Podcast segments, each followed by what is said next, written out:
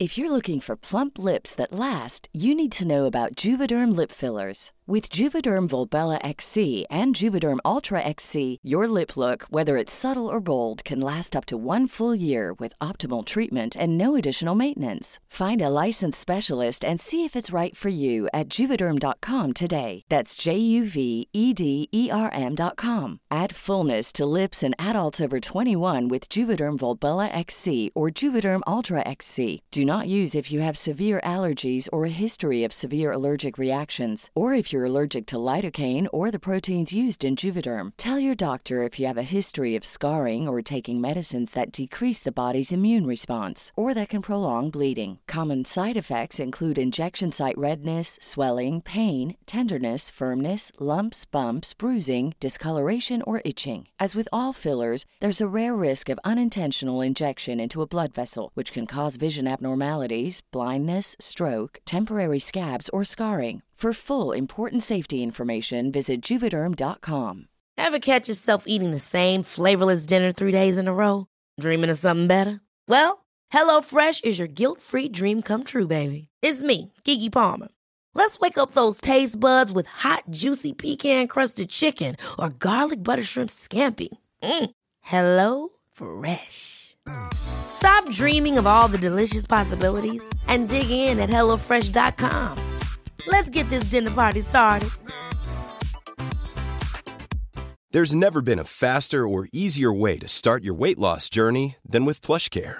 PlushCare accepts most insurance plans and gives you online access to board-certified physicians who can prescribe FDA-approved weight loss medications like Wigovi and Zepbound for those who qualify. Take charge of your health and speak with a board-certified physician about a weight loss plan that's right for you. Get started today at plushcare.com slash weight loss. That's plushcare.com slash weight loss. plushcare.com slash weight loss.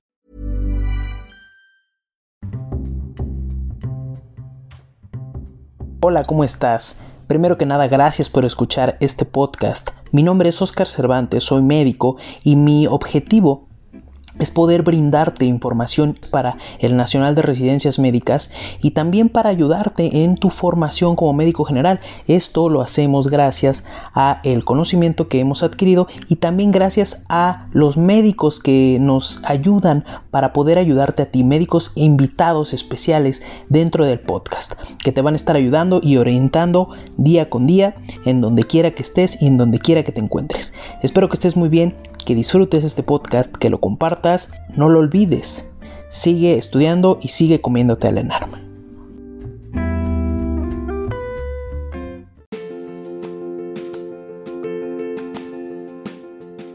¿De qué nos vas a hablar hoy? Ya sabemos que nos vas a hablar de tumores óseos. Y te estoy haciendo esta intro un poquito porque ya estuvimos platicando un poquito aquí en Instagram.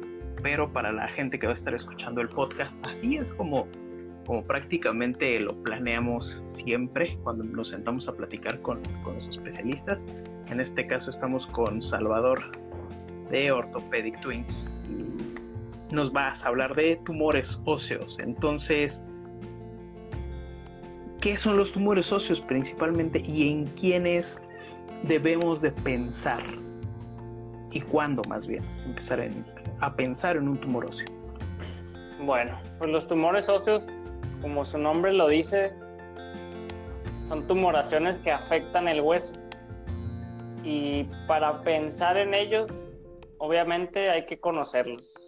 La, edad es algo característico en cada tipo de tumores, porque no todos los tumores se van a caracterizar en una edad o no, pero la edad y la localización son las dos cosas más específicas y útiles para el diagnóstico de un tumor.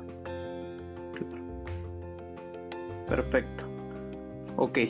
Y este, pues no sé, eh, conforme a la clasificación que tenemos de, varios tumores, eh, ¿te gustaría empezar con alguno en específico o, no sé cómo lo tienes planeado? Yo puse, mira, puse el osteosarcoma, que es el rey de los tumores, es nuestro dolor de cabeza y es lo que nadie quiere ver bueno, otros tumores también, pero este generalmente es de los que más preguntan en el ENARM. Si de plano no estudiaron nada de tumores y les toca un tumor, tírenle a osteosarcoma. Les encanta a los doctores preguntar. Pero bueno, más centrados en tema, ¿qué es el osteosarcoma? Como ahí están viendo en pantalla, es una tumoración que caracteriza por la formación directa de hueso y por células tumorales. Este va a ser, y este es uno de los puntos claves, el tumor óseo primario más frecuente. Eso grábenselo, porque a veces lo preguntan. Puede que les hagan una pregunta de algún tumor y en la segunda pregunta les hagan, ¿cuál es el tumor óseo primario más frecuente? Osteosarcoma. ¿Okay?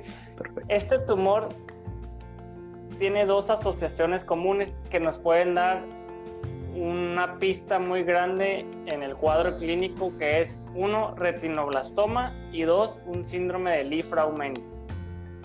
Si en el dado caso que en un cuadro clínico salga, ya al menos te hace pensar que va a ser un osteosarcoma, porque generalmente ningún otro se asocia a estos dos síndromes. La edad que habíamos hablado que es de lo más importante, esto es generalmente en niños adolescentes de 10 a 30 años. Y la afectación más común generalmente se dice que es la rodilla. ¿Por qué? Porque las afectaciones más comunes son fémur distal y tibia proximal. Esos son los dos. No quiere decir que no hay otras afectaciones, claro que sí. Las que siguen pudieran venir siendo húmero proximal, fémur proximal y el cuadro clínico, cómo nos van a presentar este niño de 12 años que tiene bastantes, o ponle que tres meses con un aumento de volumen en la rodilla que le duele, pero su mamá no lo ha llevado a revisar. Por eso siempre es una masa palpable y un crecimiento rápido. Y en, en ocasiones se presenta como una fractura patológica. O sea, el niño le había estado creciendo la rodilla, se va a jugar fútbol, se cae, se fractura y llega al departamento de urgencias. Pero para diferenciarlo en una radiografía, vamos a ver que uno, la edad de 10 a 30 y la localización que es metáfisis. Es una lesión metafisaria central, permeativa y destructiva porque destruye demasiado y es un aspecto osteolítico, escleroso o mixto, eso se puede variar y como lo asocian todos en el ENARM es con una reacción perióstica o sol naciente. Cuando piensan, y eso me pasó a mí también, cuando estudié el ENARM, osteosarcoma sol naciente, sol radiante, siempre, siempre, no sé por qué. La característica radiológica por excelencia del osteosarcoma, ¿no? Así es. Perfecto. También pueden realizar o formar triángulos de Cotman, que es solamente la formación de hueso reactivo entre un periósteo normal, elevado y una cortical. Pero sí. ¿Qué es como, así, eh, así como lo mencionas, eso así se describe el triángulo de Cotman? Así es. Perfecto. Forma hueso y hace un triangulito que es el, el periósteo lo que va pegado al hueso, se levanta y hace como si fuera un triángulo pegado al hueso. Y de hecho, aquí tenemos dos casos. Una tibia proximal en el lado izquierdo.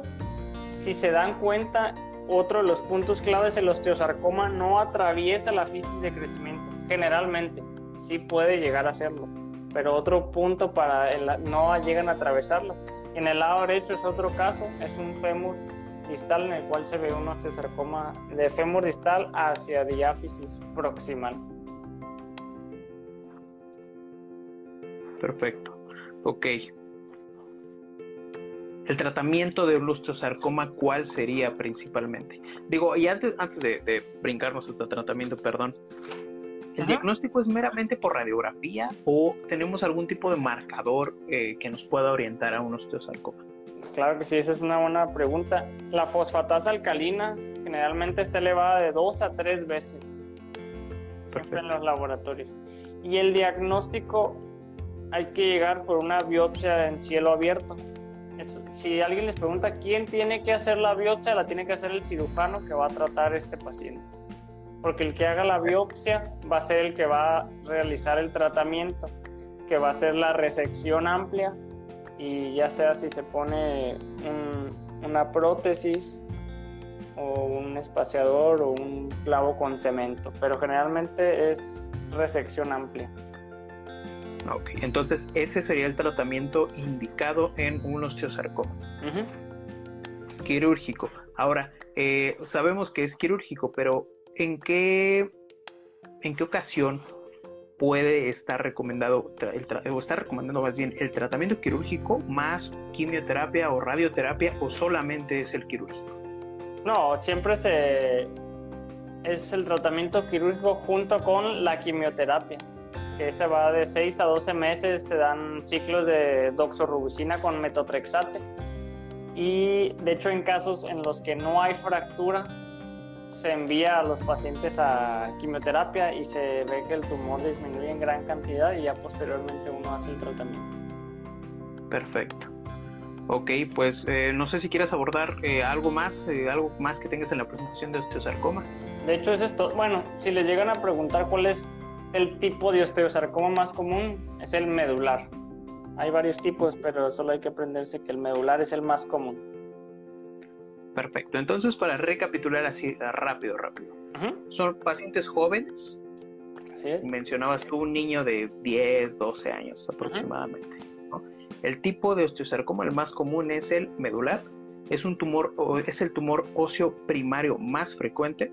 Se puede asociar a un retinoblastoma o un tumor de Lifraumeni. Y el lugar en donde va a estar afectando principalmente es en la rodilla, a nivel del húmero, este, perdón, del húmero, a nivel del fémur eh, distal y a nivel de eh, la tibia proximal, ¿correcto? Así es. Muy bien. Y eh, como lo podemos ver en la radiografía, rapidísimo, es el, signo de sol naciente, el triángulo de Cosman, y este, pues no va a atravesar la, la fisis. En cuanto a un marcador específico, sería el aumento de la fosfatasa alcalina y el diagnóstico es este, biopsia a cielo abierto, ¿no? Tratamiento sería quirúrgico más quimio. Así es. Perfecto. Vamos a ver cuál es el otro que tengo por aquí. Por otro lado el famoso sarcoma de Ewing, que a todos les encanta. Yo creo que porque suena raro. Pero es de los, de los más estudiados, menos preguntados, pero tiene datos y claves específicas. Es el tumor o el tercer tumor óseo maligno más común en niños. Nos vamos en la edad casi igual al osteosarcoma entre 5 y 25 años un predominio de 2 a 1 por hombres y la localización viene siendo muy parecido, metáfisis de hueso, digo, perdón, diáfisis y también puede llegar a afectar metáfisis, pero generalmente el sarcoma de Ewing afecta diáfisis. Perfecto. Fémur, primer lugar, segundo lugar tibia y tercero el húmero. Aquí lo importante o un dato que nos puede llegar a salvar de saber este tumor es que nos pongan que tiene una translocación de 11-12. Si en algún les llegan a poner esta pista, ya van a saber que es sarcoma de Ewing, porque en el 95% de los casos, pacientes con este tumor tienen esta asociación. Ok, perfecto. Eh, ¿Cómo lo podemos diagnosticar a nivel eh, de radiografía o a nivel de, un estudio de imagen? Claro, con un estudio de imagen, si les tuviera que decir dos palabras, fueran capas de cebolla. Eso es lo que. Este es, una, es un tipo de reacción perióstica, al igual que el sol naciente, pero este tiende a formarse como en capas de cebolla. Es una lesión como osteolítica permeativa y otro de los casos o parámetros que podemos ver es que este paciente llegan con dolor, con aumento de volumen, tumefacción, tienen un estado general alterado, pueden llegar con fiebre, anemia, leucocitosis, lo que nos hace pensar primeramente que el paciente tiene un cuadro infeccioso, pero ya estudiando un poquito más ya podemos llegar al diagnóstico. Aquí se ve como de hecho, el tumor eh, va haciendo como unas capitas de cebolla que se ve alrededor del hueso. Este es un fémur, el diaficiario, el del lado izquierdo y el del lado derecho es una tibia que también se ven las capitas de cebolla. Que si se tienen que aprender algo, sarcoma de Ewing 1122 capas de cebolla. Perfecto. Este, tengo una pregunta. Entre el sarcoma de Ewing y el osteosarcoma, ¿cuál tiene mayor malignidad cuál es más benigno? Los, pues, los dos son tumores malignos, eh, pero yo creo que tiene más sobrevida el sarcoma de Ewing. El sarcoma de Ewing generalmente responde muy bien a quimioterapia. Se le da aunque se hace una cirugía como si fuera de salvamiento y una resección amplia, y al final se les termina dando radioterapia. Se ha dicho que el osteosarcoma ya tiene una sobrevida de 75%, más no en México, porque esos estudios siempre que hacen de la sobrevida del 75% es cuando los pacientes los tratan antes de estar fracturados, les dan sus ciclos de quimio y luego ya los tratan. Pero en México generalmente nos toca verlos muy, muy graves. Oye, ¿y algún marcador tumoral que tengamos en este, en este caso? El sarcoma de Ewing puede dar leucocitosis, anemia, eleva la BCG y eleva el LDH. Esos serían los marcadores que podemos tener. los reactantes de fase aguda. Perfecto. Ok. ¿Algo más de sarcoma de Ewing? generalmente, al igual que el osteosarcoma, siempre tienen metástasis a pulmón. Por cuando tenemos un osteosarcoma, ¿qué estudios hay que hacerle? Siempre se les pide un ataque de pulmón, al igual que el sarcoma de Ewing, porque tienen mucho a hacer metástasis. Perfecto. Entonces, resumiendo rápido lo del sarcoma de Ewing, así como lo hicimos con el osteosarcoma, es eh, la tercera neoplasia más común en, niños. Se llega a presentar de, 5 a 25 años aproximadamente. Eh, afecta diáfisis del fémur, tibia y húmero. Se debe de considerar la traslocación 11 a 12. El signo este, pues más característico a nivel de, de radiología sería el signo de capas de cebolla eh, se llega a presentar dolor, tumefacción, fiebre y leucocitosis y elevación de reactantes de fase aguda, ¿no? Como sería BCG, de DHL. El tratamiento es prácticamente eh, basado con, quimio, como me mencionabas ahí. Y eh, en ambos de los dos tumores que estábamos viendo, bueno, que, ya nos mencionaste, se debe de realizar un, un ataque de tórax para descartar metástasis a pulmón, que es el primer lugar a donde metastas, metastazaría. Metastatiza. Está bueno. ok. Está bueno. Ok. Eh, ¿Qué más? ¿De qué más nos, nos vas a hablar? Otro de los tumores, tumor de células gigante, un tumor que puede llegar a ser muy agresivo. Este viene caracterizado por como su nombre lo dice, células gigantes, es tejido muy vascularizado y generalmente se le dio este nombre por las células que son tan grandes.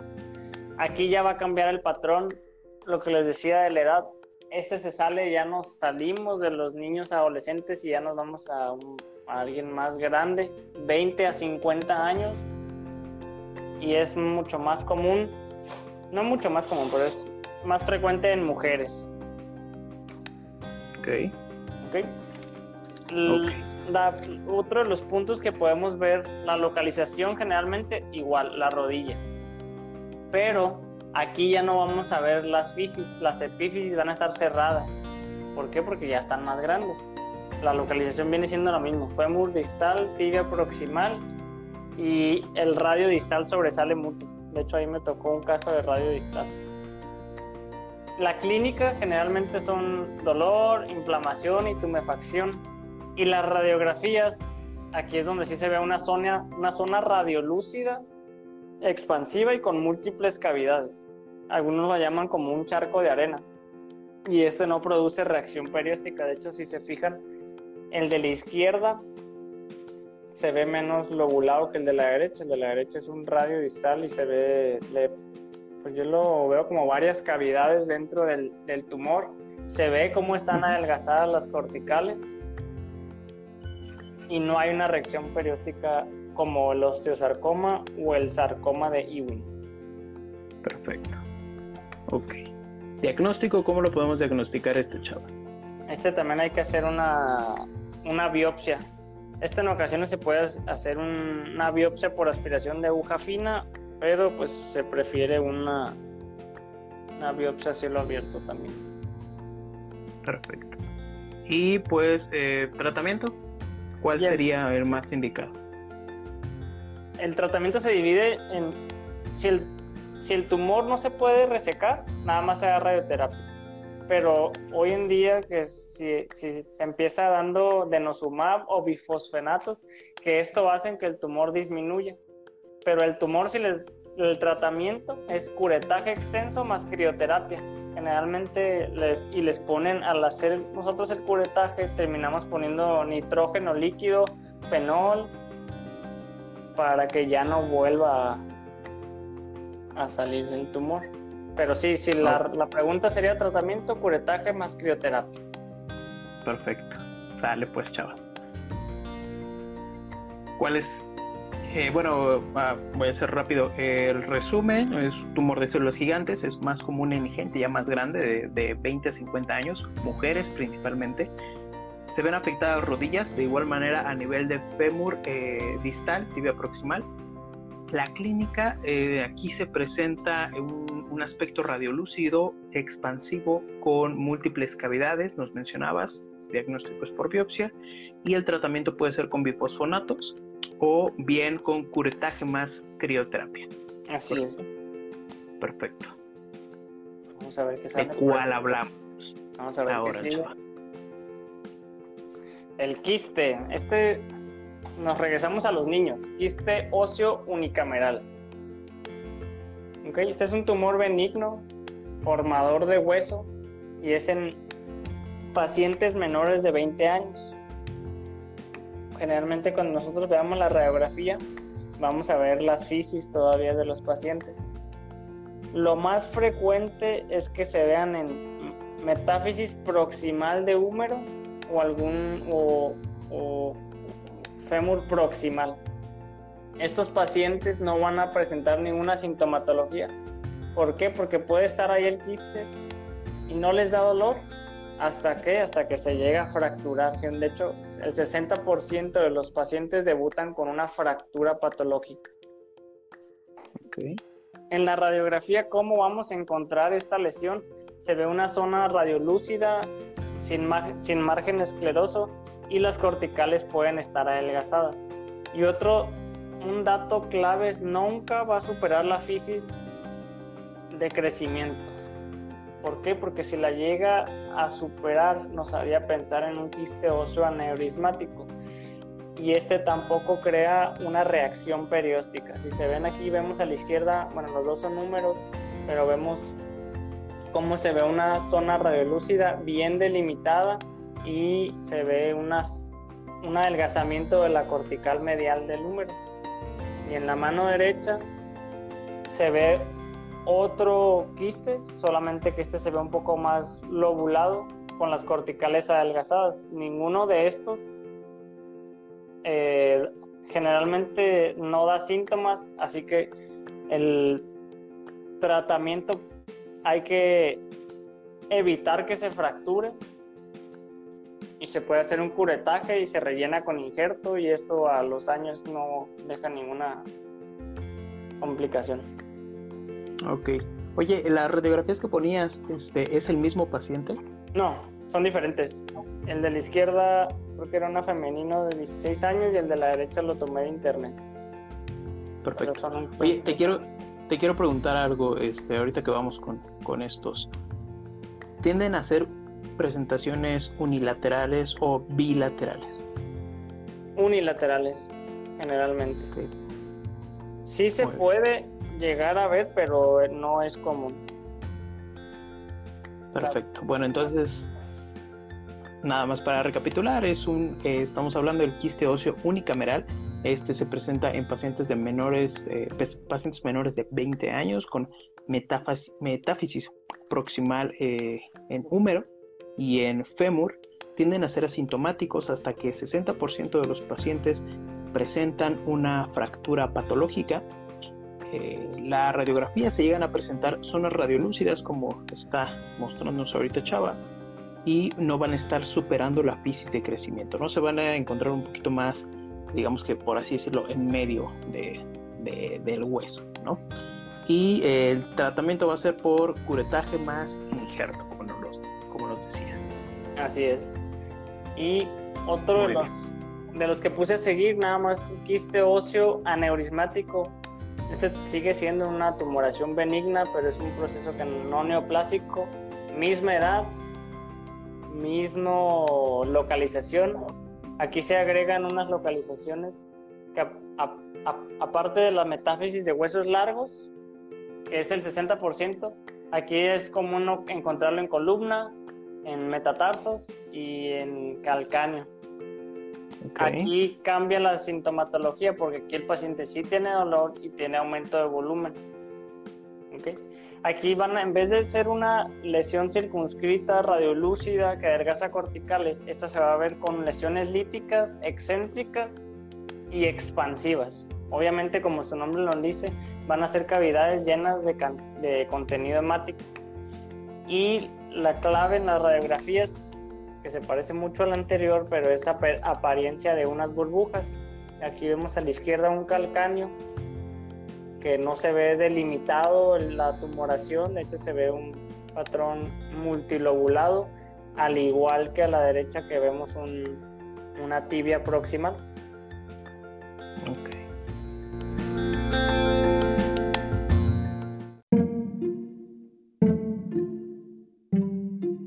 Y expansivas. Obviamente, como su nombre lo dice, van a ser cavidades llenas de, de contenido hemático. Y la clave en las radiografías, que se parece mucho a la anterior, pero es apariencia de unas burbujas.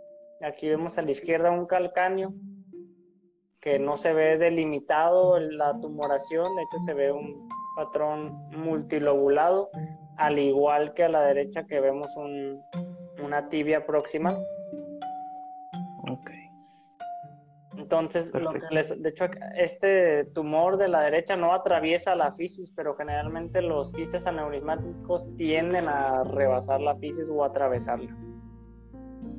Ok, ¿cómo podemos eh, diagnosticar esto aparte de, a nivel radiográfico?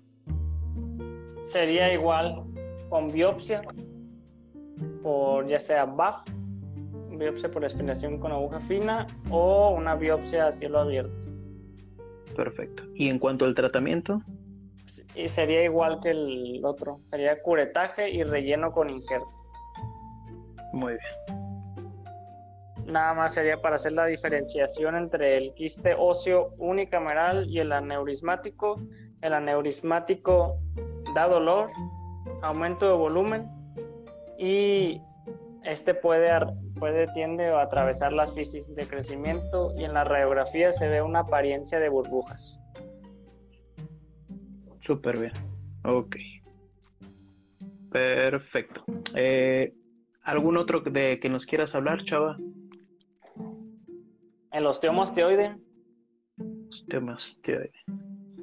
Es un tumor benigno que tiene puntos claves para identificarlo. Tumor benigno, el cual forma hueso, pacientes jóvenes de 5 a 25 años.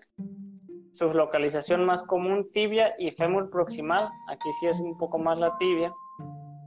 Y el tamaño es menor de 1.5 centímetros pero la clínica del paciente es un dolor de predominio nocturno, el cual se quita con AINES y empeora con alcohol. O sea, si les dicen que hay un paciente de 10 años que, bueno, vamos a ponerlo que se pone que se iba a decir que se pone borracho, pero no, le vamos a aumentar. Un paciente de 18 años que le duele la tibia izquierda, pero a veces se toma un AINE y se le quita. Y dice que esporádicamente, que no sé por qué cuando toma alcohol o toma una cerveza le duele un poquito más, nos puede hacer pensar en un osteoma osteoide. Perfecto. Ok. En cuanto a localización, ¿cómo podemos encontrar un osteoma osteoide? Pues es un, generalmente se ve como un nido en el cual adentro del nido esclerótico se ve una zona radiolúcica, radiolúcida y el tamaño aquí es muy importante. Generalmente tiene, no generalmente, tiene que ser menor de 1.5 centímetros porque cuando hay una lesión de esta forma más de 2 centímetros cambia de nombre y se llama osteoblastoma. Pero esto no lo vamos a tocar. Pero vemos cómo se ve aquí una, a la izquierda se ve una tibia y se ve una zona bien delimitada, radiolúcida y se ve de hecho formado por hueso alrededor. Y al lado derecho vemos igualmente un fémur que se ve también una zona bien delimitada y alrededor. El diagnóstico generalmente es por radiografía o en veces podemos realizar una gamografía. Porque, por ejemplo, para encontrar, o hay veces pacientes que tienen dolores en la espalda, se pueden llegar a encontrar en columna también, se puede realizar una gamografía. Ok, perfecto. Em, y en cuanto a tratamiento, ¿cómo podemos tratar el osteoma osteoide? generalmente no se fracturan, así que solamente el tratamiento es vigilancia y antiinflamatorios, puros AINES y no pistear. Y ya. no, sí está, está más difícil. ok. Ok, chaval, perfecto. Este, voy a hacer el resumen, no hice el anterior, los otros dos. Quiste óseo unicameral es en menores de 20 años, metáfisis eh, proximal y húmero o fémur. Tiende a ser asintomático y 60% se llegan a fracturar de manera patológica. Se llegan a, aparecer en la radiografía como una zona radiolúcida que no va a superar las fisis de crecimiento y el tratamiento es curetaje más, injerto. Esto tenemos que hacer entonces un diagnóstico diferencial con el quiste óseo aneurismático que se llega a presentar principalmente en columna, en meta. en columna, en metacarpo. Metatarso, y, en los pies. Metatarso, perdón, sí. es que no noté mal. En columna, en metatarsos y en calcáneo. Y por lo general, la radiografía es lítica, extensa y expansiva, que tiende a parecer una apariencia de burbujas. El tratamiento es el mismo, ¿no? Curetaje más injerto. Así es. En cuanto al osteoma osteoide, es un eh, tumor formador de hueso que se va a encontrar a nivel de la tibia y del fémur proximal.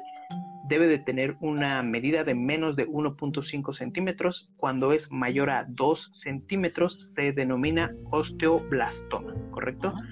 Eh, la clínica es de predominio nocturno que se va a exacerbar con AINES, perdón, que se va a exacerbar con consumo de alcohol, va a mejorar con AINES, y a nivel radiográfico se puede visualizar como un nido esclerótico y una zona radiolúcida central. O también se puede diagnosticar por medio de gamografía. El tratamiento prácticamente es vigilancia y AINES porque nos mencionabas que estos tumores no tienden a, generar fracturas patológicas. Así es, ni malignizarse. Perfecto. Y creo que me debe quedar algún tumor. Vamos a ver qué sale. O dos, creo el condrosarcoma. Un tumor maligno que, como su nombre lo dice, formador de cartílago. Ya las edades nos vamos ahora sí casi a la tercera edad. Bueno, no, segunda. De 40 a 75 años. Y es. ya casi llego, así que mejor no voy a decir. Y de predominancia en hombres. Y aquí la localización generalmente son en pelvis, fémur proximal, fémur distal y en ocasionalmente en escápula. Los pacientes aquí se presentan con dolor.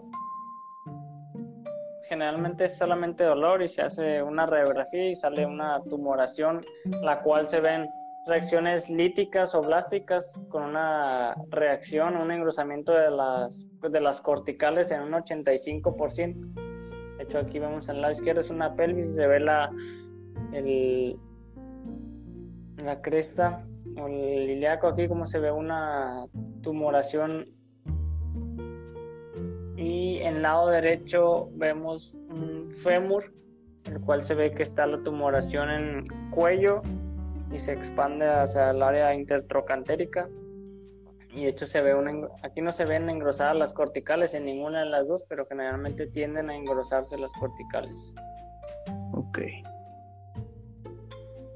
En cuanto al diagnóstico, nos basamos en qué patrón o solamente nos basamos en patrones radiográficos. Idealmente habría que hacer una biopsia o igual una aquí sí se una biopsia a cielo abierto o se puede hacer un gamagrama. Ok. ¿Y tratamiento?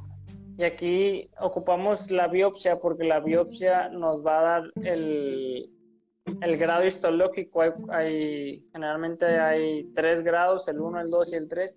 Y dependiendo de este, de este grado de diferenciación, va a ser el pronóstico del paciente. Generalmente el tratamiento no se les da ni quimioterapia ni radioterapia porque son resistentes los pacientes que tengan grado 1 se les hace un, curetaje intralesional y los pacientes que sean grado 2 o grado 3 que tienen más riesgo de malignización se hace una excisión amplia. Perfecto. Ok. Pues entonces, para resumir lo que nos acabas de mencionar del, condrosarcoma es un tumor formador de cartílago que se llega a presentar de 40 a 55 años, común en hombres. Eh, las zonas donde va a estar afectando principalmente es en pelvis, fémur, proximal y distal. En cuanto a radiografía, se llega a ver como una reacción lítica con engrosamiento de la cortical diagnóstico es por medio de biopsia o de gamagrama y en cuanto al, tratamiento nos mencionabas que estos son resistentes a quimioterapia y según la clasificación que se dividan en cuanto a 1, 2 y 3, en el 1 se realiza curetaje y en el 2 y 3 se realiza una excisión, ¿correcto? Así. Perfecto. Y nos decías que ya nada más quedaba uno. Creo que sí. Bueno, queda el encondroma, que es un tumor benigno igual de composición cartilaginosa. Este es el segundo, la segunda lesión más común de las lesiones cartilaginosas, siendo el osteocondroma la más común. La edad de 20 a 50 años afecta diáfisis o metáfisis, pero la mayoría de estas lesiones va a afectar a las manos. Puede afectar los pies, puede afectar el fémur distal, puede afectar el número proximal también. Pero generalmente estos pacientes tienen un cuadro clínico asintomático a no ser de que se fracturen.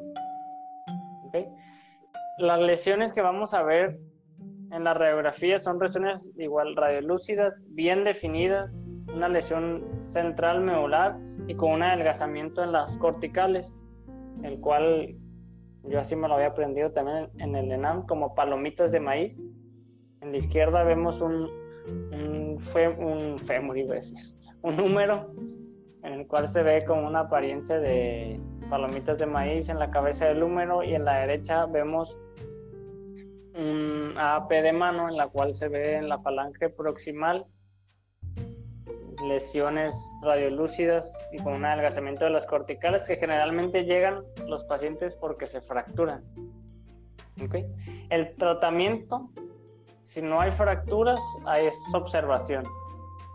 Pero en ocasiones se hace un curetaje y se le coloca injerto. Aquí hay dos preguntas que les gustan mucho al ENAM. Cuando hay un paciente con una encondromatosis múltiple, se denomina enfermedad de Olier. Y cuando hay un paciente que tiene encondromas y tiene mangiomas, se le llama síndrome de Mafuchi. Mafusi, Mafuchi, no sé cómo se diga. Ok la verdad nunca lo había escuchado. Creo que viene en alguna de las partes del CTO, debe de venir de como síndrome. No me acuerdo. En condrodosis múltiple, entonces es síndrome de Olier. ¿Y la otra cuál era la que mencionabas? En condromas más hemangiomas, síndrome de Mafusi. Ok, perfecto. Entonces, Resumiendo eso, el encondroma es común de 20 a 50 años, va a afectar manos de manera principalmente, tiende a ser asintomático hasta que causa una fractura patológica. Existen, eh, bueno, se va a estar evidenciando como patrones radiolúcidos con adelgazamiento de las corticales que se va a estar viendo como palomitas de maíz. Y en cuanto al, eh, pueden causar dos síndromes. Eh, cuando se encuentra una encondromatosis múltiple es el síndrome de Olier y cuando hay encondromas más hemangiomas va a ser un síndrome de Mafusi, ¿correcto? Así es. Eh, en cuanto a tratamiento.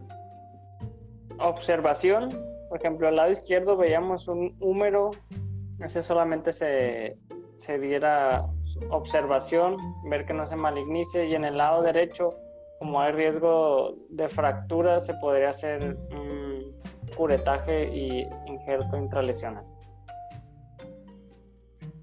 Perfecto. Ok, chava. ¿Algún otro tumor? El, último, ahora sí. Mieloma. mieloma múltiple. Yo creo que ustedes ya han leído más del mieloma múltiple. Si están listos para el ENARM, que es un tumor maligno que obviamente afecta hueso y es de múltiples células plasmáticas en el cual hay una gamapatía monoclonal de origen de linfocitos B en la médula ósea. Nos vamos a una edad más, más grande, 40, 50 o 50, 70 años, y algo afecta más a hombres y a la raza africana. Y este es el tumor óseo maligno más frecuente. Si es pregunta de Hernán, ¿cuál es el tumor óseo maligno más frecuente? Es este, mieloma múltiple. Afecta huesos largos, la metáfisis, columna, pelvis, costillas, cráneo. Generalmente nos guiamos por la radiografía en el cráneo. Y el cuadro clínico, dolor óseo, te da un síndrome neoplásico y una insuficiencia renal por la gamapatía monoclonal. Los laboratorios vamos a encontrar un paciente anémico con la creatinina elevada por la insuficiencia renal que está pasando, la BSG elevada, una hipercalcemia eh, generada por la insuficiencia renal y las proteínas séricas elevadas en séricas y en orina, la famosa proteína de Vence-Jones. Y las radiografías, que es como lo vamos a poder identificar. Generalmente el mieloma múltiple lo puedes identificar leyendo el caso clínico, no ocupas una radiografía porque te dan todos los datos del paciente. Pero si te llegan a poner una radiografía, te van a poner un cráneo en sacabocados, el cual tiene lesiones ovales, líticas múltiples, corticales adelgazadas y crea una reacción perióstica. De hecho, aquí tenemos un cráneo que se ve con lesiones múltiples y después hay un, una pelvis en el cual se observa que hay múltiples lesiones en las, las dos y se va los agujeros obturadores. Y el tratamiento, ah, para hacer el diagnóstico hay unos criterios mayores y menores no sé si los han leído, se lo saben, pero generalmente hay que tener, con un criterio mayor se hace diagnóstico y con un, un, un criterio mayor y un menor, o tres criterios menores. Los criterios mayores son un análisis histológico para plasmocitoma que tenga un mayor de 30% en células plasmáticas en médula ósea y que la IgG tenga más de 3.5 decilitros en sangre. Y los menores son que al hacer la biopsia en médula ósea tenga un 10 a un 30% de células plasmáticas, que haya lesiones líticas en hueso, por ejemplo en cráneo, pelvis, y que haya elevadas proteínas en suero u orina. Esta es la forma de hacer el, el diagnóstico, pero para hacer el diagnóstico, aparte de los laboratorios, a fuerza ocupamos una biopsia de médula ósea. Y en cuanto al tratamiento, digo, supongo que es quimioterapia, no le van a sacar del cráneo, ¿no? No, todavía no. Quimioterapia y radioterapia y de trasplante autólogo de médula ósea. Perfecto. Ok, en cuanto a, resumiendo rápidamente, el mieloma múltiple es una gamapatía monoclonal con eh, linfocito, linfocitaria a nivel de médula ósea. Eh, se va a estar generando el tumor óseo maligno más frecuente. Es común en huesos largos y cráneo. Eh, la clínica es, está identificada por dolor, un síndrome neoplásico y por insuficiencia renal. Se llega a presentar a nivel de laboratorios hipercalcemia, BSG elevadas y proteínas en orina. Y en cuanto a la radiografía, podemos encontrar un cráneo en sacabocados, ¿no? con una reacción lítica y perióstica. En cuanto al diagnóstico, mencionabas que había criterios en donde podemos utilizar un mayor y un menor o tres menores y el tratamiento es quimioterapia más radio o radioterapia. Así es. Perfecto. Y por ahí viste, vi que pusiste una es creo imagen que que ya la imagen que todos vemos, como ahorita hablamos, si nos vamos de abajo para arriba, la epífisis, osteocondromas, eh, metáfisis, osteocondromas, que es el más común, osteocondromas, eh, los tumores de célula gigante pueden abarcar desde la epífisis y pueden, pero acuérdense que son ya en pacientes con fisis cerradas, y el osteomastoide que vemos hasta arriba, que es en diáfisis. Bueno, esto es nada más de los más tumores. Sale el quiste simple, pudiera llegar a ser número proximal. Y el tumor óseo más común siempre va a ser metástasis. Si llegan a preguntarle, creo que ya le han preguntado varias veces, ¿cuál es el tumor óseo más común? Metástasis. Y el tumor primario más común de hueso, como lo acabamos de ver, mieloma múltiple. No sé si, creo que ya me veo, no sé si ya me estoy viendo yo, sigo la pantalla. Sí, te ves. Muy bien, chava. Pues este considero que estuvo bastante bien abordado. Me, me gustó como lo- nos diste eh, los puntos claves y luego el resumencito que empezamos a hacer este después. Digo, no sé si acabo de activar los comentarios. Si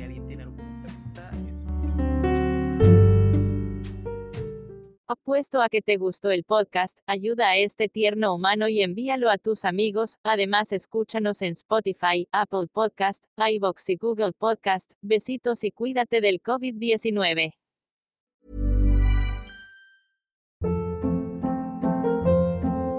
Hold up. What was that? Boring. No flavor. That was as bad as those leftovers you ate all week. Kiki Palmer here, and it's time to say hello to something fresh and guilt-free. Hello Fresh. Jazz up dinner with pecan-crusted chicken or garlic butter shrimp scampi. Now that's music to my mouth. Hello Fresh. Let's get this dinner party started. Discover all the delicious possibilities at hellofresh.com. If you're looking for plump lips that last, you need to know about Juvederm lip fillers. With Juvederm Volbella XC and Juvederm Ultra XC, your lip look, whether it's subtle or bold, can last up to one full year with optimal treatment and no additional maintenance. Find a licensed specialist and see if it's right for you at juvederm.com today. That's J U V E D E R M.com. Add fullness to lips in adults over 21 with Juvederm Volbella XC or Juvederm Ultra XC. Do not use if you have severe allergies or a history of severe allergic reactions, or if you're allergic to lidocaine or the proteins used in Juvederm. Tell your doctor if you have a history of scarring or taking medicines that decrease the body's immune response or that can prolong bleeding. Common side effects include injection site redness, swelling, pain, tenderness, firmness, lumps, bumps, bruising, discoloration, or itching. As with all fillers, there's a rare risk of unintentional injection into a blood vessel, which can cause vision abnormalities, blindness, stroke, temporary scabs, or scarring. For full important safety information, visit juvederm.com. Hey, it's Paige DeSorbo from Giggly Squad. High quality fashion without the price tag. Say hello to Quince. I'm snagging high-end essentials like cozy cashmere sweaters, sleek leather jackets, fine jewelry, and so much more. With Quince being 50 to 80% less than similar brands. And they partner with factories that prioritize safe, ethical, and responsible manufacturing. I love that. Luxury quality within reach. Go to quince.com slash style to get free shipping and 365 day returns on your next order. Quince.com slash style.